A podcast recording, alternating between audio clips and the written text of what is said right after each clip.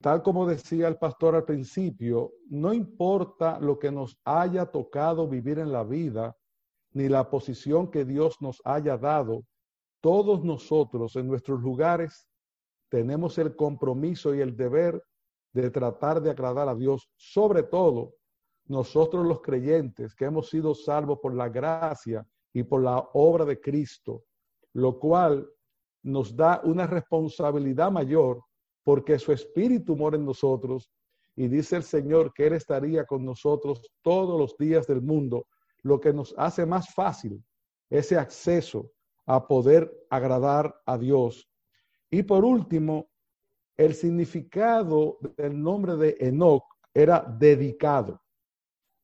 Y ustedes saben que en esos personajes del Antiguo Testamento y aún los pueblos árabes y judíos, normalmente los nombres de las personas tienen que ver un poco con el carácter y lo que las personas son. Entonces, ¿qué era Enoch? Enoch era un hombre que caminó con Dios, era un hombre que estaba cerca de Dios y era un hombre que era dedicado, era dedicado a Dios. Podemos nosotros alcanzar esa gracia de poder decir que caminamos con Dios? Yo creo que sí, pero para eso hace falta la gracia de Dios que está disponible abundantemente, pero hay una parte en la responsabilidad humana. Y es en ese balance de lo que nos toca a nosotros que queremos hablar esta tarde acerca de cómo podemos nosotros, al igual que Enoch, Abraham y muchos personajes del Antiguo Testamento, poder decir que somos amigos de Dios, que andamos con Dios, pero sobre todo que tenemos devoción a Dios. Y esto lo vamos a ver en tres simples encabezados. Primero, explicar qué es la devoción a Dios. Lo segundo, que la devoción es algo que nosotros aprendemos y que debemos practicar para crecer en ella. Y lo tercero es el resultado de una vida de devoción. Entonces, ¿qué es lo primero? ¿Qué es la devoción? Yo creo que todos nosotros sabemos lo que es la devoción. Dice el diccionario que la devoción es la disposición de la voluntad para cumplir con prontitud lo propio de una relación. Por ejemplo, un hombre que es devoto a su esposa es pronto en agradarla. Un hombre que es devoto a su familia es diligente en proveerle y cuidarla. Pues un hombre que es devoto de Dios, todos sus afectos están dedicados a Dios y Dios debe ser lo primero en cuanto a nuestra devoción. Pero aquí hay un punto muy interesante en esta definición y es la disposición de la voluntad para cumplir con prontitud. Y esa disposición de la voluntad es la parte donde todos nosotros somos responsables. ¿Por qué? Porque para ser devoto hay que disponer la voluntad. Para disponerla de voluntad hay que tener disciplina. Y esa disciplina es lo que nos va a llevar a nosotros a ser cada día mejor, porque tenemos a nuestras manos toda la gracia disponible y tenemos en la escritura todo lo que nos enseña qué hacer para nosotros poder vivir y decir que andamos con Dios, que somos devotos de Dios y que hacemos la voluntad de Dios. Hay una definición que Edgar Bounds hace que me encantó y por eso la voy a compartir. Dice él lo siguiente, la devoción tiene sentido religioso. Se refiere a la adoración y se halla íntimamente relacionada con la verdadera oración. Y esta palabra es importante, que no dice con la oración simplemente, sino con la verdadera oración. En otras palabras, pertenece a la vida interior y a la cámara de oración, pero aparece también en los servicios públicos del santuario, por lo que es parte igualmente del mismo espíritu de adoración. La devoción es la disposición que hallamos en la persona que se dedica por entero a Dios. Vemos en ella espíritu de reverencia y piadoso temor. Es el estado del corazón que aparece ante Dios en la oración y la adoración. No hay en ella ligereza, ruido ni algazara. La devoción reside en la quietud y en el silencio. Es seria, pensativa y, meditativa. Tres cualidades muy escasas en el mundo que nos ha tocado vivir. Nosotros vivimos en una sociedad que va muy rápido, en una sociedad donde el mayor tiempo de nuestro pensamiento y de nuestras acciones se dedican a todo lo que es perecedero, pero muy pocas veces entendemos la importancia que tiene ese estado de quietud, de silencio, de reflexión delante de Dios, tratando de buscar su rostro y tener comunión con Él. Porque hay algo, hermanos, uno a veces se confunde cuando dice, bueno, pero yo soy un cristiano fiel, yo tengo una vida moral buena, yo no soy persona que hace esto mal ni lo otro, al contrario, yo estoy tratando de hacer las cosas lo mejor que puedo, como esposo, como empleado o lo que fuera. Pero la devoción, amados, va un paso más allá de simplemente ser un cristiano que se comporta correctamente. Es un cristiano que se comporta correctamente, pero que tiene un amor y una búsqueda de Dios especial cada día de su vida. Y eso lo le lleva a un crecimiento en gracia y a una santificación progresiva que cada día más acerca a ese creyente a Dios. Jerry Bridges, en su libro La devoción a Dios en acción, el cual lo recomiendo, dice él que esa devoción se logra cuando hay tres condiciones en el creyente. La primera condición es el temor de Dios, la segunda condición es el amor a Dios. Y el tercero, el deseo de Dios. Si tú no temes a Dios, pues no le amas porque no muestras el amor como Dios quiere. Y si no le amas, no le vas a desear. Porque lo importante para amar a alguien, en este caso a, a la persona de Dios, amar a Cristo, amar a Trinidad, tiene que ver con ese anhelo de agradarle y estar cerca todo el tiempo, cosa que el Señor sí busca para con nosotros. Dice, yo estaré con vosotros todos los días del mundo. No, no un día sí, no el domingo, no el jueves, no. Dice, yo estaré con vosotros todos los días hasta el fin del mundo. La pregunta es, ¿Podemos decir nosotros lo mismo al Señor? Mira, Señor, yo te busco de corazón todos los días. Honestamente, aun cuando yo pienso en esto, me siento muy corto de lo que eso significa. Pero no porque nos sintamos cortos, debemos conformarnos y no buscar cada día crecer en esa gracia. Porque hay una parte de la voluntad es algo que yo tengo que hacer, es algo que yo tengo que procurar. Yo tengo todos los medios, pero tengo que usarlos. Dios nos ha provisto todo para que sea así, pero tiene que ver con nosotros. Entonces, esa primera eh, situación que tiene que ver con el temor de Dios es aquella, ese temor reverente que nos lleva a tener una vida santa y justa. Dice Isaías en el capítulo 11, versículo 3 de Cristo, que Él se deleitará en el temor del Señor. Cristo se deleitará, se deleita en el temor del Señor. Y dice la palabra en Proverbios, ustedes lo conocen muy bien, que el principio de la sabiduría es el temor de Dios. ¿Y por qué el temor?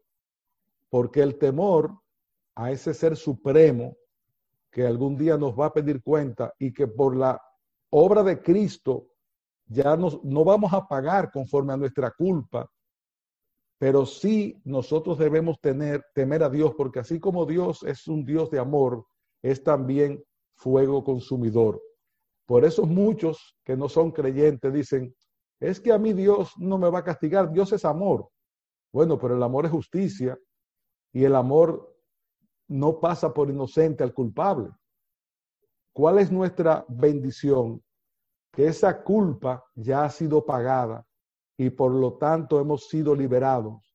Sin embargo, eso no debe apartar de nosotros ese temor reverente que nos aparta del pecado. ¿En qué sociedad estamos viviendo? En una sociedad que ha perdido el temor de Dios completamente.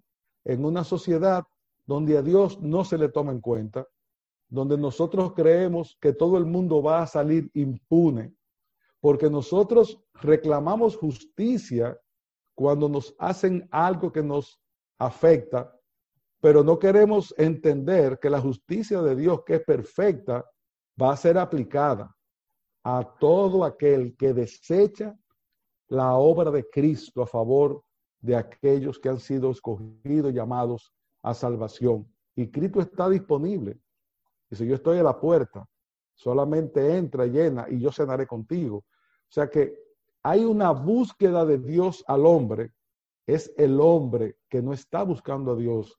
Ahora, eso no debe hacer así en el creyente, porque el creyente tiene el Espíritu Santo y todos los medios de la gracia para poder tener una vida como la que tuvo Enoch, cerca de Dios, siendo amigo de Dios y andando con Dios.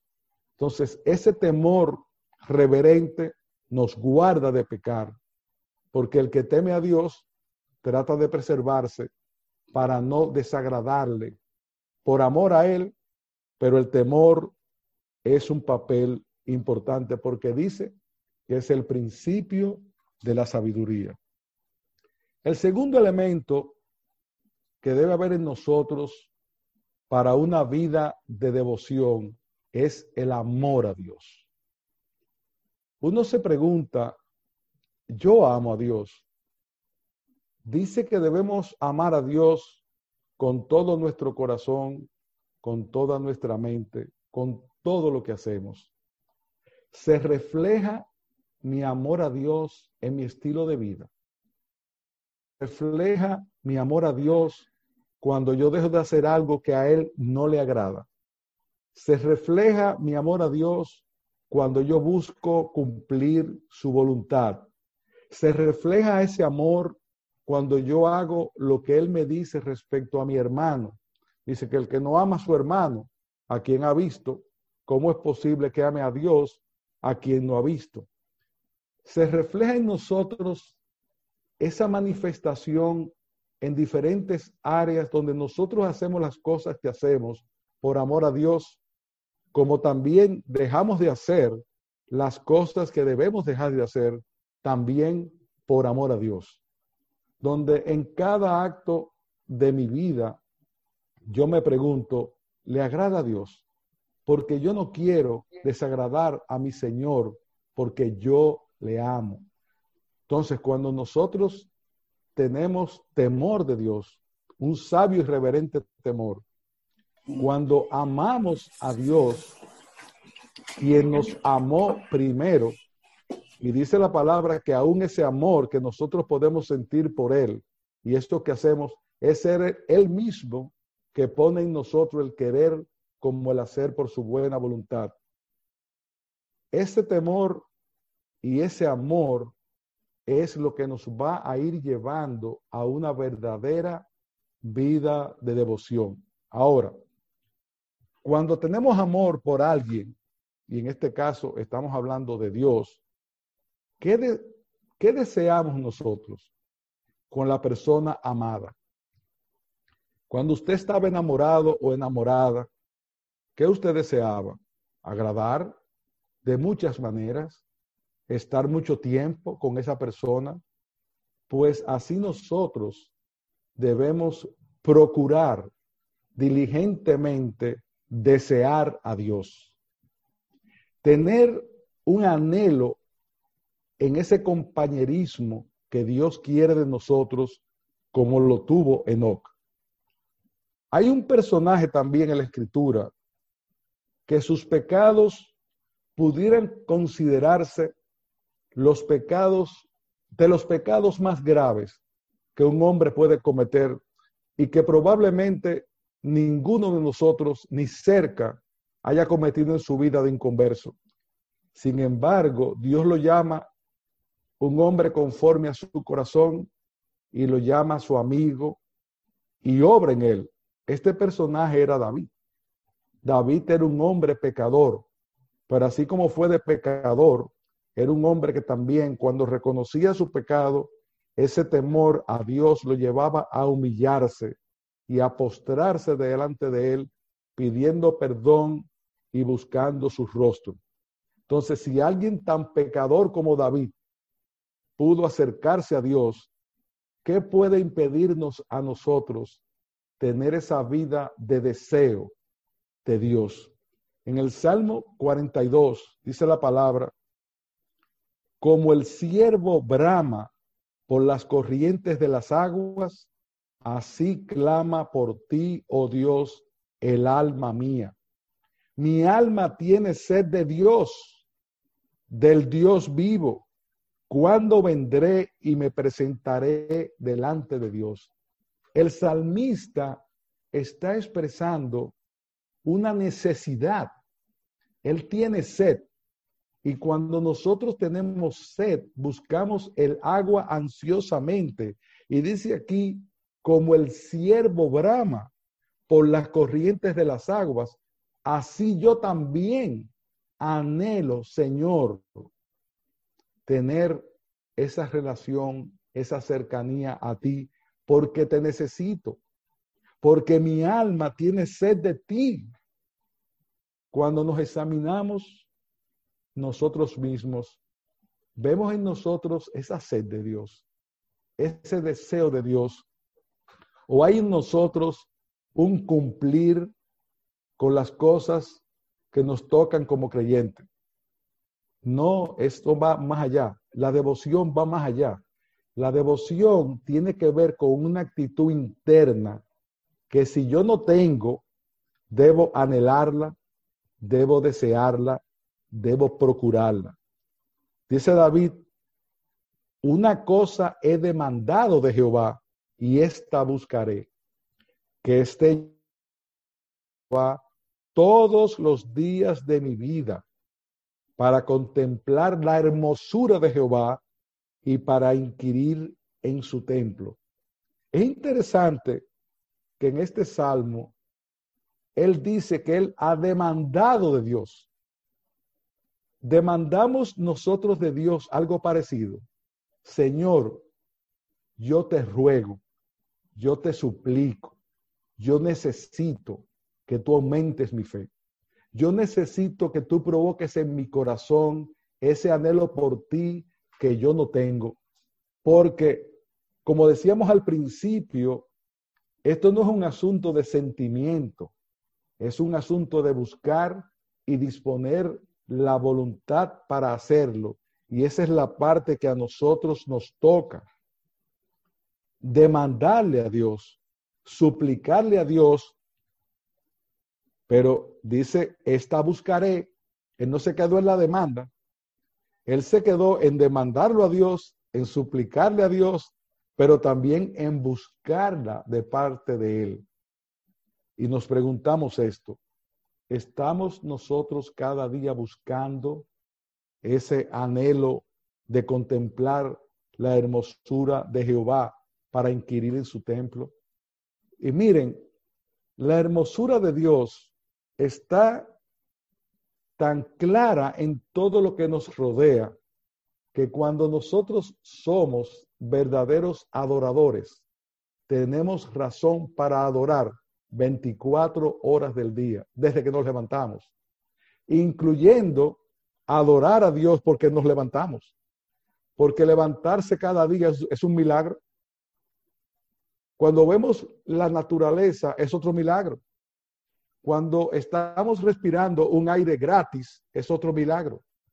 O sea que hay razones suficientes con lo que nos rodea para que nosotros podamos contemplar la hermosura de Dios y contemplar la hermosura de Cristo, quien hizo por nosotros lo que hizo, que dejó su trono y vino a esta tierra de hombres pecadores y dejó que pasara todo lo que sucediera por amor a nosotros, no podemos nosotros buscar ese tiempo para contemplar esa hermosura, para alabar a Dios, para con nuestro trabajo bendecirle, aun cuando estamos laborando, porque a veces nosotros inconscientemente hacemos una distinción entre los que son ministros y los que no son ministros. No, todos nosotros somos ministros del Evangelio. Todos nosotros somos sacerdotes delante de Dios porque intercedemos a través de Cristo. Por lo tanto, esa hermosura de Jehová, ese inquirir, debe ser un hábito que nosotros como creyentes debemos cultivar. Pero no solamente nosotros como individuos, es algo en el que nosotros debemos ayudarnos unos a otros. ¿Por qué? Porque la iglesia es un cuerpo y cuando mi hermano crece, yo crezco con él. Cuando mi hermano peca, yo me duelo con él porque afecta el cuerpo. Por lo tanto, no solamente es yo buscar y procurar esto, sino es buscarlo, procurarlo y tratar de compartirlo y de ayudar a otros a que puedan también alcanzar ese anhelo por Dios. Si nosotros vamos a las escrituras, veremos que esos hombres que fueron reconocidos por su piedad no eran perfectos. Eran hombres como ustedes y como yo, con sus faltas, sus defectos. El mismo Pablo, un hombre como Pablo que dice que él no hace el bien que quiere, sino el mal que no quiere. Pero Pablo tenía una lucha constantemente por agradar al Señor. Él no era perfecto, pero estaba en la lucha. Y nosotros tenemos la bendición de que la gracia para vencer esa lucha diaria es abundante y no tiene límites. Por lo tanto, no tenemos excusas para no buscar, para no crecer, para no anhelar esas tres condiciones. Por lo tanto, ¿dónde está la fortaleza de una iglesia? Cuando todos los que componen ese cuerpo están en esa búsqueda, en diferentes grados, en diferentes formas, pero todos caminando hacia esa meta de un crecimiento constante en la gracia y en la santidad. Ahora, como decíamos al principio, la devoción es algo que debemos hacer, pero también es algo en lo que nosotros debemos ejercitarnos. El apóstol Pablo, y este es nuestro segundo encabezado, el apóstol Pablo le dice a Timoteo en el capítulo 4, verso 7, desecha las fábulas profanas y de viejas, ejercítate para la piedad. Cuando yo escucho lo de desechar esas fábulas profanas y de viejas, yo les lo voy a, a contextualizar en nuestro mundo actual. Desecha toda esa basura que nos bombardean todos los días a través de todos los medios y a través de muchos canales. Y ese tiempo que tú usas para eso, úsalo para ejercitarte para la piedad. Dice el Señor que todas las cosas me son lícitas, pero no todas me convienen. Y en este caso, ¿qué le aconseja Pablo a Timoteo? Mira, desecha esas fábulas profanas y de viejas y ejercítate para la piedad. Lo que quiere decir que es un ejercicio que nosotros tenemos que hacer. Pablo le está pidiendo a Timoteo que se entrene. Es ejercitarse en esa vida de devoción. Es comprometernos intencionalmente con hacerlo. Yo les voy a poner un ejemplo de lo que eso significa. Hay un nadador en República Dominicana que él ha hecho grandes proezas. Creo que le dio la vuelta a la isla de Manhattan nadando. Cruzó, no sé si el, el canal de la Mancha. Yo sé que él ha hecho muchas proezas. Y en una entrevista que le hicieron, él decía que él podía hacer eso, no solamente porque tenía una buena condición física, sino porque él tenía que entrenar prácticamente todos los días, que él tenía que levantarse a las 5 de la mañana, si no recuerdo mal, y comenzar a nadar en una piscina y nada, y nada, y nada, y nada. Pero no solamente que tenía que entrenar mucho tiempo, sino también que él no podía comer todo lo que él quisiera, sino que él necesitaba una alimentación específica y balanceada para poder mantener su cuerpo en forma. Ahora, yo les hago una pregunta, hermanos. Si esto es un nadador que ejercita su cuerpo para ganar una medalla o para ganar un premio o para ganar un primer lugar, ¿cuánto más nosotros no debiéramos ejercitarnos en los aspectos espirituales para ganar el supremo galardón que nos espera. Pero para eso hace falta entrenamiento. Para eso hace falta un buen alimento. Para eso hace falta negarnos cosas que son un peso y un lastre para que eso suceda. Por lo tanto, nos hace falta disciplina para las cosas espirituales. En ese contexto, algunas de esas disciplinas que vamos a mencionar, la primera tiene que ver con llenarnos de la palabra de Dios. Porque en la palabra de Dios no solamente Dios se revela, sino que revela su voluntad. Y dice la palabra misma que es un alimento para nuestra alma.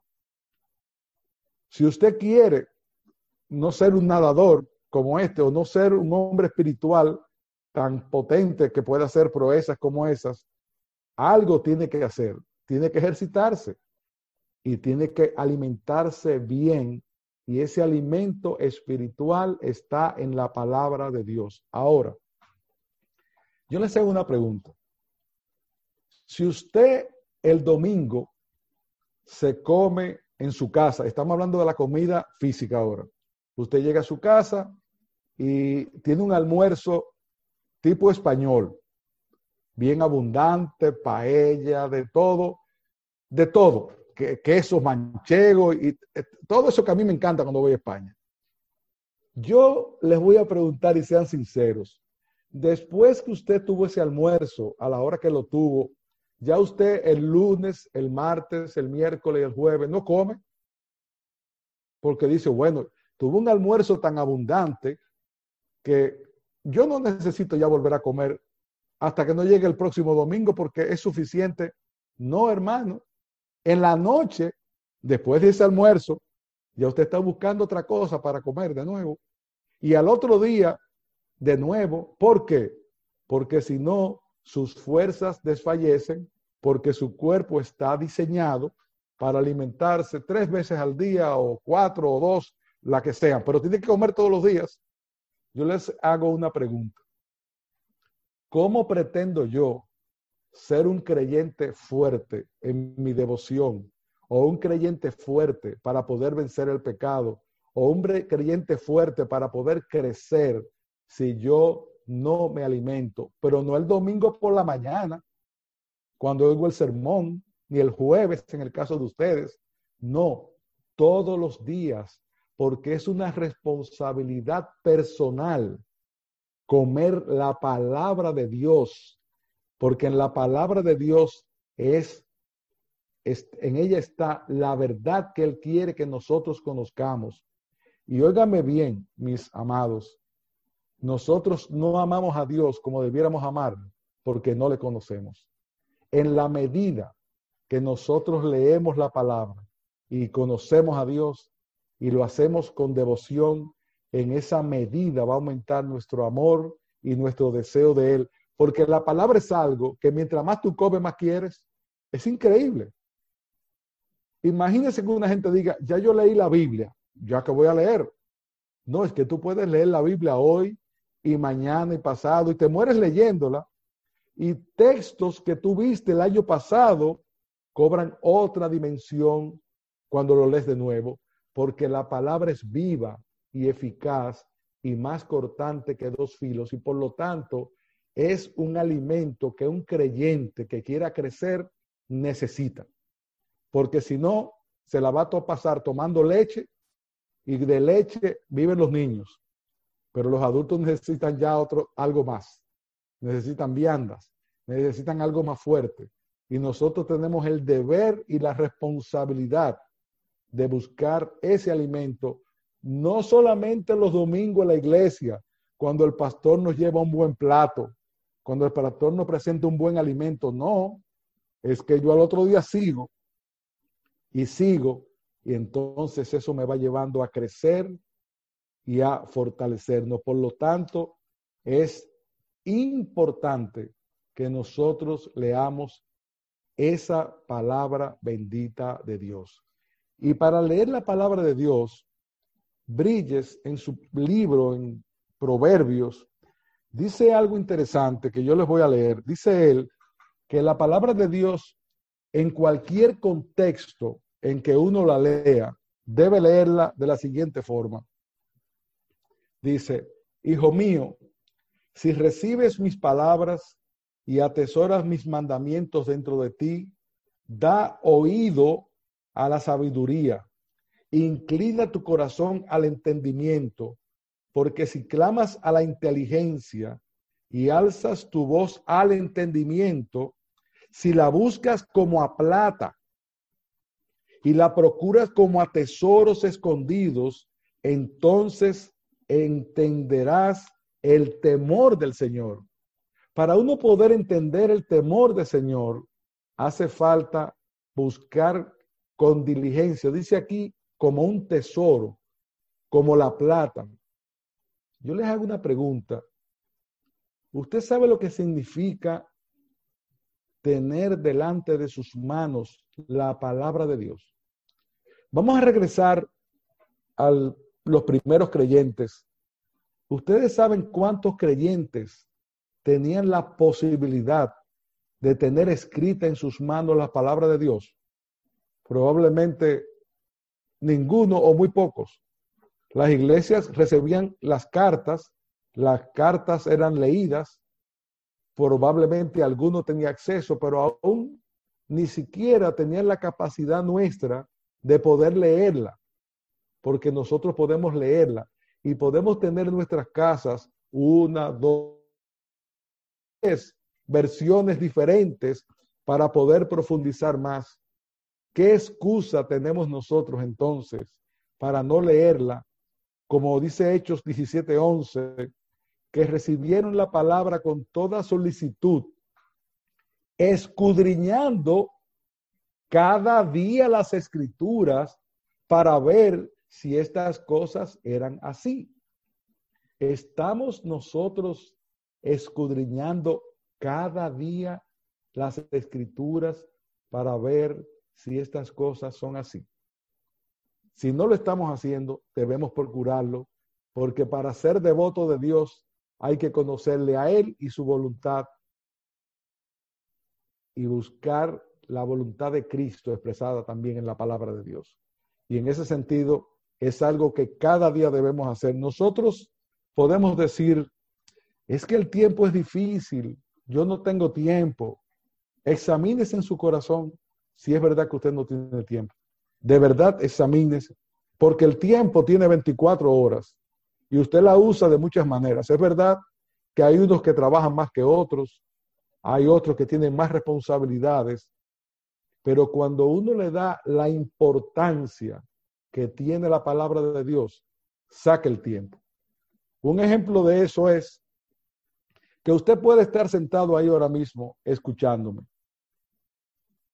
Y si alguien lo llamara para decirle que quiere conversar con usted, usted le va a decir, no, yo no tengo tiempo ahora. Yo estoy en algo que, es importante para mí, estar hoy oyendo la prédica. Pero si alguien lo llamara para decirle que su vecino se está muriendo y que se está quemando su casa, entonces el tiempo adquiere otra dimensión. Y usted va a decir, no, perdóneme, me tengo que retirar porque algo importante que está pasando ahí al lado en lo que yo debo dedicar tiempo. Entonces, no es que nos falta tiempo, sino que no sabemos cómo lo invertimos. Y debemos invertirlo en lo que es primario, lo que es principal. ¿Y qué debe ser principal para nosotros? La palabra de Dios. Comerla. Si tenemos poco tiempo, mucho tiempo, pero el tiempo se busca si nosotros lo priorizamos, porque todo es un asunto de priorizar, de poner en primer lugar lo que va en primer lugar. Otra de esas disciplinas espirituales, además de leer la palabra, es la oración. Miren, hermanos, si usted tuviera una cita, yo no lo voy a decir con el presidente del país, porque probablemente, no sé ustedes, pero yo no, no, no, no es que tenga mucho deseo de ver al presidente necesariamente, pero con una gente muy importante, eh, y le dicen que mañana por la mañana tiene que estar allá, yo le aseguro a usted que si tiene importancia esa cita de trabajo, de lo que sea, usted va a llegar cinco minutos antes para no llegar ni aún dando la impresión que llegó tarde. Yo les hago una pregunta que a mí me lleva muchas veces a mi devocional cuando yo no amanezco con el deseo de hacerlo. Porque no es que todos los días uno amanece, estoy loco por hacer un devocional. Hay días que uno amanece que tú no quieres empezar un devocional, pero hay algo que a mí me mueve en lo personal y es pensar que a Dios no se le puede dejar esperando. Él está esperando por ti. Cuando tú no te sientas en esa cámara de oración, cuando tú no buscas su palabra, cuando tú no te acercas, Él te está esperando, porque ese Padre bondadoso que nosotros tenemos anhela tener comunión contigo. Y si con algo humano yo me preocupo por estar a tiempo, ¿cómo yo no me voy a preocupar por estar a tiempo con Dios? Y es probable que no necesariamente tiene que ser en la mañana, algunos no podrán por su trabajo, pero hay algún momento del día para buscar a Dios en oración, en nuestro camino al trabajo, en momentos de, nuestra, de nuestro tiempo en el hogar, pero hay también ese momento especial en que nosotros tenemos que apartar tiempo para Dios, tiempo de calidad y tiempo de tiempo, porque hay gente que dice, yo dedico cinco minutos de calidad. No, no, no. Tiempo es tiempo. Usted no hace en cinco minutos lo que hace en diez, ni en quince. Entonces, uno hace lo que puede. Pero Dios está disponible todo el tiempo. En ese contexto, usted ve en el carro, en su coche, órele a Dios. Se presenta algo de repente, órele a Dios. Pero también busque ese momento para postrarse delante de Él como un hijo, y suplicarle, aún suplicarle, Señor, yo quiero mayor devoción. Señor, yo quiero tener más sed por la palabra. Señor, yo quiero tener más fe. Yo le pido mucho a Dios fe. Le digo, Señor, dame fe. Dame fe. Yo quiero más fe. Y cuando no hay ese deseo de hacer algo, hazlo. Que cuando lo hagas, vas a salir contento de haberlo hecho. Hay veces que uno no quiere orar y entra en esa cámara de oración y cuando sale está ese corazón henchido de alegría por haber tenido comunión con ese Padre amante que nos está esperando. Y no solamente eso, es que veremos tantas cosas cambiar porque nosotros creemos que las cosas cambian por lo que nosotros hacemos. Las cosas cambian si Dios quiere. Estamos preocupados por los asuntos del gobierno. Vamos a orar por el gobierno. Estamos preocupados por la agenda maligna que se está tratando de implementar. Vamos a luchar contra ella, pero vamos a orarle a Dios, porque tenemos un Dios poderoso que abrió el mar rojo y puso a los judíos a cruzar el Jordán, que nos ha prometido estar con nosotros y que si tenemos fe, hasta una montaña podremos mover. ¿Qué hace la diferencia entre un creyente y otro? La fe, creer que Dios es veraz y es algo que todos nosotros debemos pedir en oración cada día de nuestra vida. No importa si un día es poco tiempo o mucho tiempo, pero no debemos dejar de pasar un día si por lo menos haber puesto nuestros ojos y nuestros corazones en la palabra, guardándola en el corazón pero también orándole al Señor. Dice Homer Hodge lo siguiente acerca de la oración.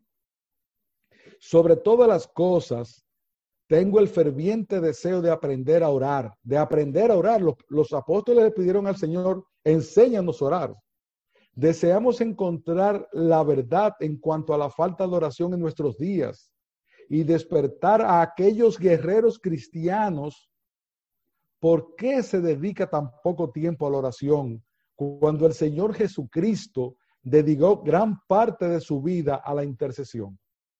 Atendamos a las palabras de la Escritura, por lo cual puede salvar perpetuamente los que por él viviendo han de interceder por ellos. El Señor oraba constantemente y era Dios. Pablo oraba. Es sorprendente cuando uno lee las cartas de Pablo.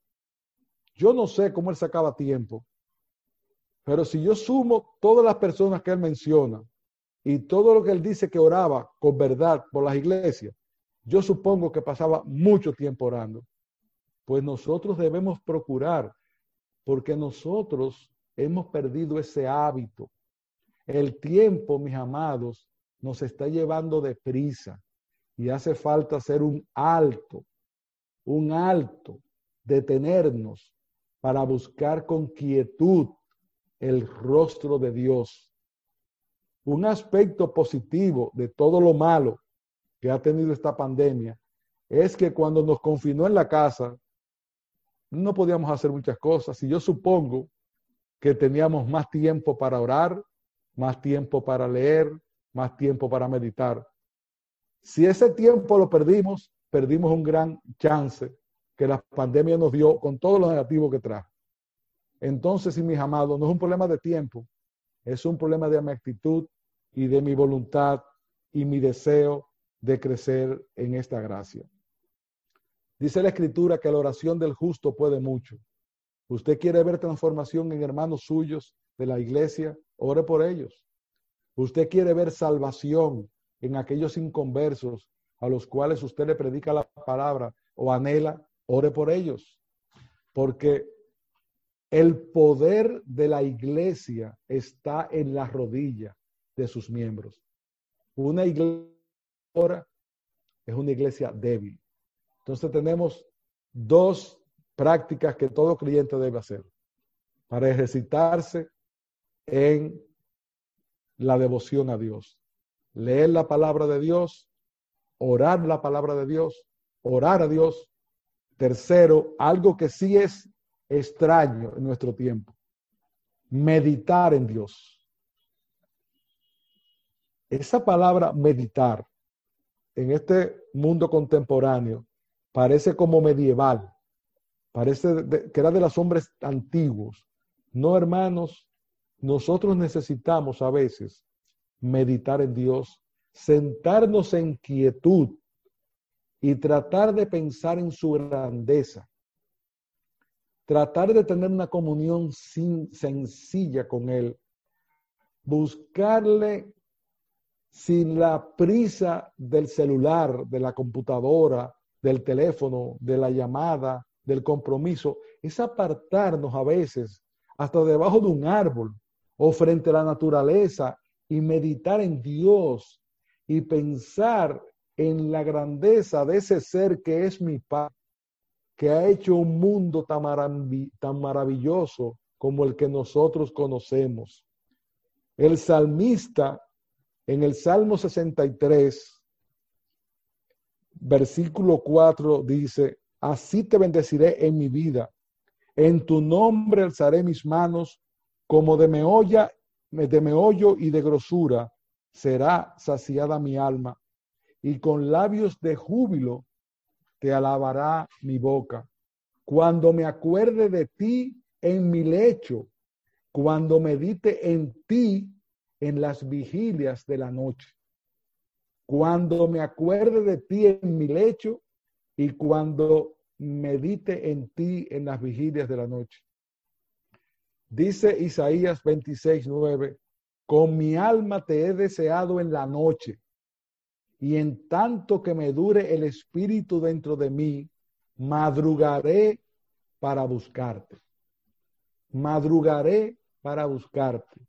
Ese tiempo en la mañana quieto, o en la noche, o aún en tu cama cuando te vas a acostar, toma un tiempo para pensar en la obra de Dios, en el Señor Jesucristo, en su obra a favor tuyo, en el Espíritu de Dios que está morando en ti. Y si nosotros hacemos eso cada día y con constancia, veremos cómo vamos a crecer en nuestra vida de devoción. Y en la medida que crezcamos en nuestra vida de devoción, no es que se va a apartar de nosotros la tentación, no, ella va a seguir. Lo que tendremos es mucho más fuerte para enfrentar un mundo tan secular como el que nosotros estamos viviendo. Y ustedes quieren que le digan algo, hermano. El mundo necesita ver creyentes que reflejen en su rostro a Dios, que son hijos de Dios. Nosotros, como hijos del Padre que tenemos, debemos reflejarlo en cómo nos vestimos, en cómo hablamos, en cómo nos comportamos. Pero para lograr eso hace falta disciplina. Y esa disciplina, solamente mencioné las tres más importantes para mí.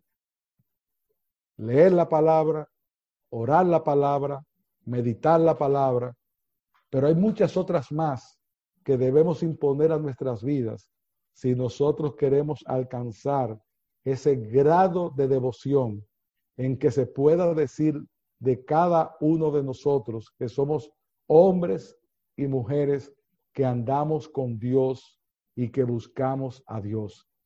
Que no somos perfectos, no, perfectos seremos en la eternidad, pero como dice Pablo, yo prosigo a la meta, yo me estiro, yo me muevo, yo hago lo que por lo menos esté de mi parte hacer. ¿Para qué? Para ser un creyente que tenga, que tenga delante de él la sonrisa de Dios, porque es alguien que le agrada, que le ama y que le demuestra esa devoción con su estilo de vida.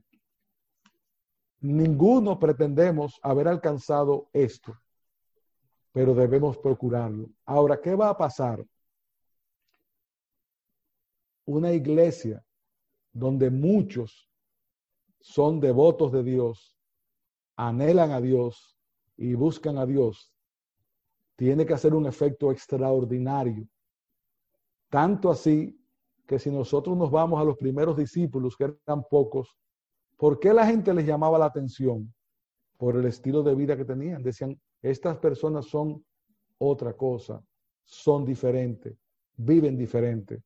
Entonces, hermanos, que se pueda decir de cada uno de nosotros que somos amigos de Dios, que andan con Dios, y es algo que nosotros debemos procurar con diligencia, porque por más que nosotros hagamos, nunca haremos suficiente para devolver a Dios todo lo que Dios hace por nosotros cada día de nuestras vidas y sobre todo por las promesas que nos esperan y por el regalo que en Cristo Él nos ha dado. Porque si nosotros no fuéramos salvos por Cristo, probablemente estuviéramos haciendo las mismas cosas que el mundo hace. Nosotros hemos sido, hemos sido apartados, hemos sido llamados, hemos sido bendecidos, no por nada bueno que tenemos, sino por la pura gracia y por la pura voluntad de Dios que nos amó y nos llamó desde antes de la fundación del mundo. ¿No es eso, amados míos, suficiente motivo para postrarnos delante del Señor y tratar de agradarle cada minuto y cada día de nuestra vida hasta que llegue nuestra redención y entonces podremos adorarle con toda la devoción que un corazón puro puede dar, porque estaremos libres del pecado, de la muerte y de todo esto que nos asedia. Así que hermanos, lo que hemos querido compartir es esto, cómo ejercitarnos y por qué buscar ser devotos de Dios. Que Dios bendiga su palabra y que ella haga el efecto en cada uno de nosotros, porque todos la necesitamos y todos necesitamos crecer en estas gracias para que seamos como Enoch, amigos de Dios, que andan con Dios. Y eso a quien bendice es al que lo hace, porque Dios no nos necesita. Nosotros sí necesitamos a Dios, sobre todo en un mundo como el que estamos viviendo. Hay que cubrirse de la coraza, hay que protegerse. Y esta, esta protección está en la búsqueda y en la devoción a nuestro Señor bendito, que ha hecho tanto por nosotros y que lo menos que podemos hacer es tratar de vivir una vida que le agrade y tratar de cumplir su voluntad. Así que hermanos, gracias por esta oportunidad. Vamos ahora a orar y pedir al Señor que Él aplique su palabra en nuestros corazones. Voy a orar. Oh Dios bendito, Padre eterno, para estas cosas, ¿quién es suficiente? Yo creo que nadie. Pero sabemos, Señor, que tú nos das el poder, que tú nos das la gracia y que tú nos bendices. Perdona, Señor, nuestras faltas. Perdona nuestra dejadez muchas veces. Yo te ruego, oh Dios, que tú nos permitas a todos ser personas devotas a ti, que te amen, que te anhelen, que te busquen y que podamos recibir de ti cada día tu palabra para ser alimentados y para ser edificados. Alabamos y bendecimos tu nombre. Gracias por esta amadísima iglesia en Madrid. Dales a ellos una bendición muy especial. Permite que siga siendo un faro de luz, una casa de refugio o un lugar donde muchos vayan a buscar la verdad, la única verdad. Cristo es la verdad. Cristo es el camino que el Señor Jesucristo, a través de estos hermanos, haga y siga haciendo una obra extraordinaria. Gracias por esta oportunidad, Señor. En su nombre te damos las gracias. Amén. Amén.